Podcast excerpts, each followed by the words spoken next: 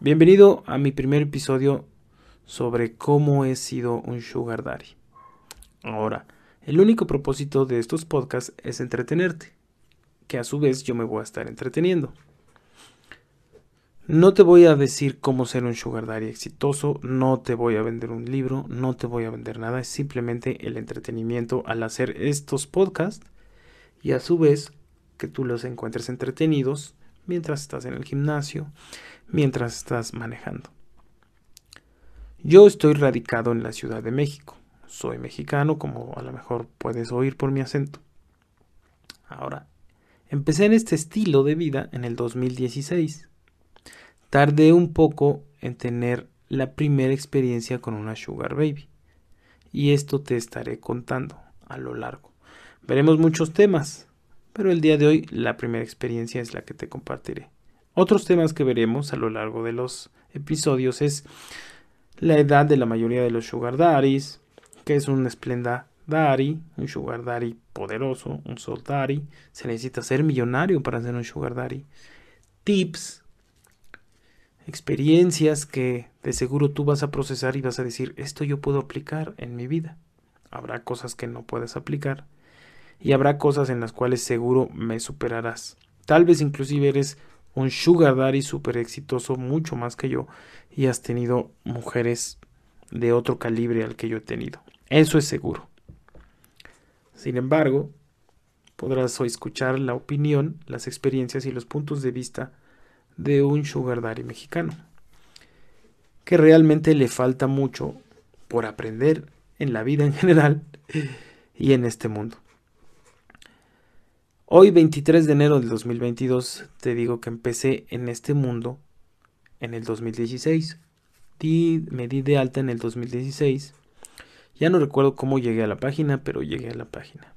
Y no comprendía muy bien este mundo. Tuve que ver muchos videos de Brandon Wade. Tuve que ver muchos videos también para tratar de entender e inclusive ver y crear una estrategia. Porque yo tengo una estrategia para que no gaste tanto dinero.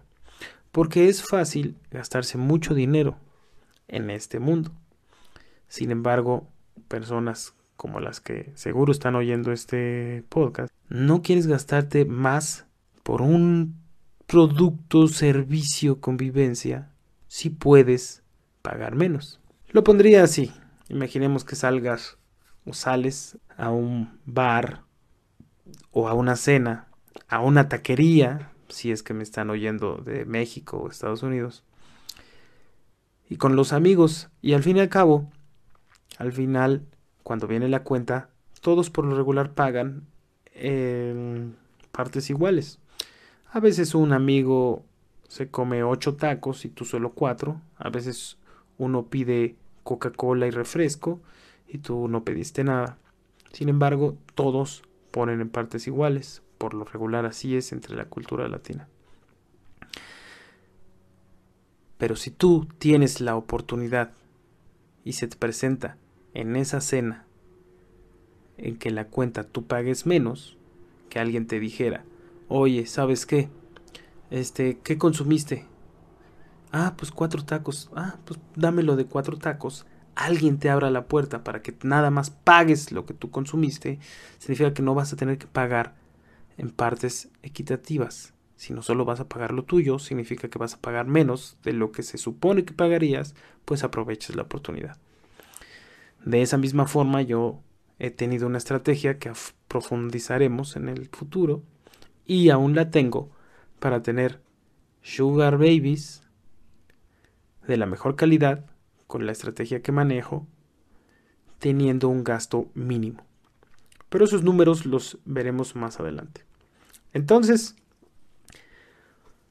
ya una vez que vi muchos videos y entendí cómo era este mundo, fui probando estrategias, mensajes, forma de presentarme, porque aunque para muchas personas podría ser yo una persona exitosa, para otras pues no soy nada. Y como te dije, de seguro este podcast lo están escuchando personas aspirantes a ser sugar daddies o ya sugar daddies consagrados que tienen mucho más poder adquisitivo que yo o mucho menos poder adquisitivo que yo. Empecé a experimentar con mi estrategia, platicando. Al principio platicaba mucho, mucho, mucho, mucho a través de la plataforma, como si fuera Tinder. Después me di cuenta que eso no es lo mejor, pero bueno, no quiero desviarme. Y entonces logré contactar una chica en uno de mis viajes, porque yo viajo mucho a la península de Yucatán, a la Riviera Maya, a Mérida, a Campeche. Para los que me estén escuchando y que a lo mejor no conozcan esos lugares, pues busquen Península de Yucatán en Google y seguro has escuchado Cancún, que está en la Riviera Maya. En este lugar, en uno de mis viajes, a donde voy a trabajar ahí, porque tengo un negocio.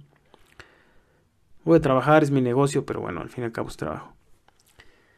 Contacté a una chica que me pareció guapísima.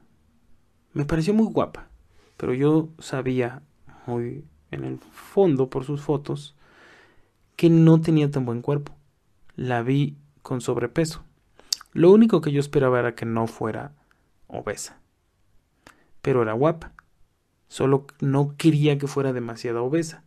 Pero en sus fotos, pues ya ves que se cubren, tratan de hacer diferentes ángulos con las fotos, de tal forma que logren maximizar su apariencia.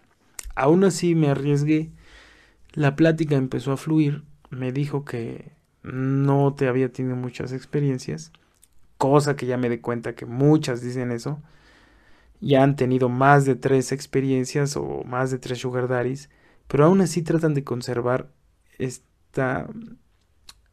este panorama de que yo no sé mucho del mundo. Inclusive me he dado cuenta que hay varias chicas que una vez que ya llevan algunos meses en la plataforma, dan de baja el perfil, crean uno nuevo para que la plataforma les ponga que este perfil ha sido creado recientemente y los sugar daddies nuevos o los que ya llevan tiempo se den cuenta que es una sugar baby nueva. Eso les estimula bastante a los sugar daddies, cosa que me ha llamado mucho la atención. Un sugar daddy, yo creo, ojalá pudiera ser aquí interactivo, como en las redes sociales, como en TikTok o como en YouTube, y me pudieran dejar comentarios. Pero un sugar daddy ya consolidado y con poder adquisitivo, pues no le importa si la sugar baby lleva poco o mucho. Yo creo que eso es más para personas que llevan pocas experiencias o en un dado caso están buscando una relación romántica. Porque hay muchos sugar daddies buscando una relación romántica en esta página. Te lo digo por experiencia, por lo que me han contado mis sugar babies con las que he salido. Y también porque muy en el fondo, en algún punto de este estilo de vida, yo llegué a sentir eso. Esa sensación de querer convertir a una sugar baby en una novia, en una relación más formal. Dejando al lado todos esos sentimientos, para no profundizar en el aspecto sentimental, psicológico y no desvariar mucho, seguí platicando con esta chica de la Riviera Maya. Tenía su carita morenita, caderona. No, en la Riviera Maya hay muchos inmigrantes de la República Mexicana y de otras partes del mundo. Pero yo quería, en base a mi estrategia, y porque era nuevo, que fuera local. Resulta que si era local, morenita, bella, Pero te digo que no se le veía muy bien el cuerpo. Quedamos en vernos. Creo que estuvimos platicando como una semana. Nos quedamos de ver en una plaza comercial. Cuando llegué, la estuve busque y busque y busque. Nos estábamos llamando a lo largo de la plaza. Y me decía, no te veo, no te veo, ven para acá, ven para acá. Ya cuando estábamos a mitad de la plática me dijo que nada más me hizo caminar y que ya me había visto y que de hecho eh, me hizo caminar del otro lado de la plaza para verme de lejos porque en un dado caso si yo no le agradaba Es decir, seguramente decía, si este güey es un esperpento, no luce, no luce ni parecido a sus fotos. Y si está muy feo, pues me voy. Cosa curiosa, ¿no? Porque en teoría jugamos en una línea delgada, llena de matices, en la cual pues se supone que son arreglos, en el cual tú vas a aportar economía, dinero, y la otra va a, aportar su belleza para tu goce. Pero aún así existe ese factor en el cual dicen, tiene que parecerme mínimamente atractivo. Hay sugar babies que no les importa nada.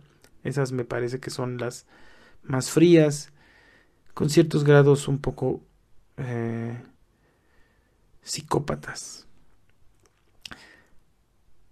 Entonces ya nos juntamos, estábamos platicando en un café, en la misma plaza, y el típico que haces, la típica plática, como si fuera una cita.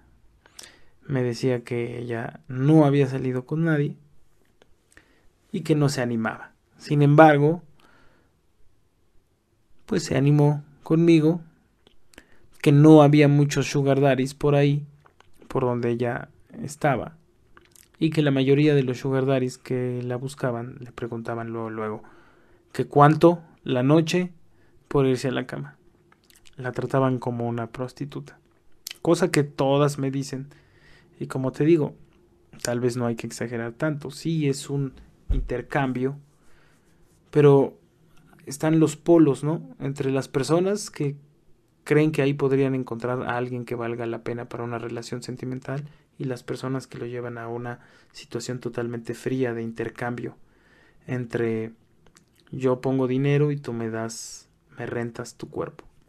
Yo no me clasifico como una persona que nada más quiere estar comprando la belleza y rentando el cuerpo de una persona, pero tampoco quiero estar buscando una relación sentimental, amorosa en este tipo de páginas y con este tipo de, chicas. Después de la plática, que fue pues como una plática X normalita, dijimos pues vamos a entrar al cine. Totalmente inocente yo, en el cual nos juntamos para ver, eh, tomar un café y luego entrar al cine como si tuviéramos 15 años. Lo cual inclusive ahora ya no haría, pero no me parece tan malo. Si son tus primeras experiencias, creo que tienes que vivirlas y así tenerlas. Creo que es un proceso normal de las primeras experiencias de Sugar Daddy. Y creo que las personas que sean Sugar Babies de seguro así van a empezar y luego se van adentrando más y subiéndole de tono y subiendo más que yo puedo poner a esta relación y eventualmente a lo mejor ya se aburren de salir con personas que solo quieren llegar hasta ciertos límites sin dar más, pero quieren tomar de más a lo que están poniendo. Es decir, tal vez la primer chica que llegaba inocentemente solo por un café y que le dieras, no sé, unos 100 dólares, después se convierte en la chica que ya no te acepta un café y te dice, pues si nos vamos a ver, primero tienes que darme 100 dólares de antemano y cuando nos veamos, aparte de que tienes que pagar todo, tienes que darme por pasar la noche contigo 500 dólares.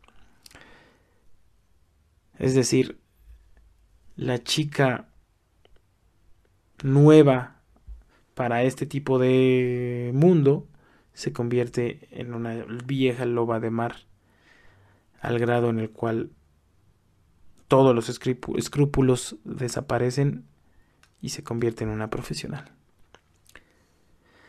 Entramos al cine, ni siquiera me acuerdo qué película vimos ya, pero yo estaba diciendo, ¿y qué se hace ya ahorita? ¿Qué se hace ahorita?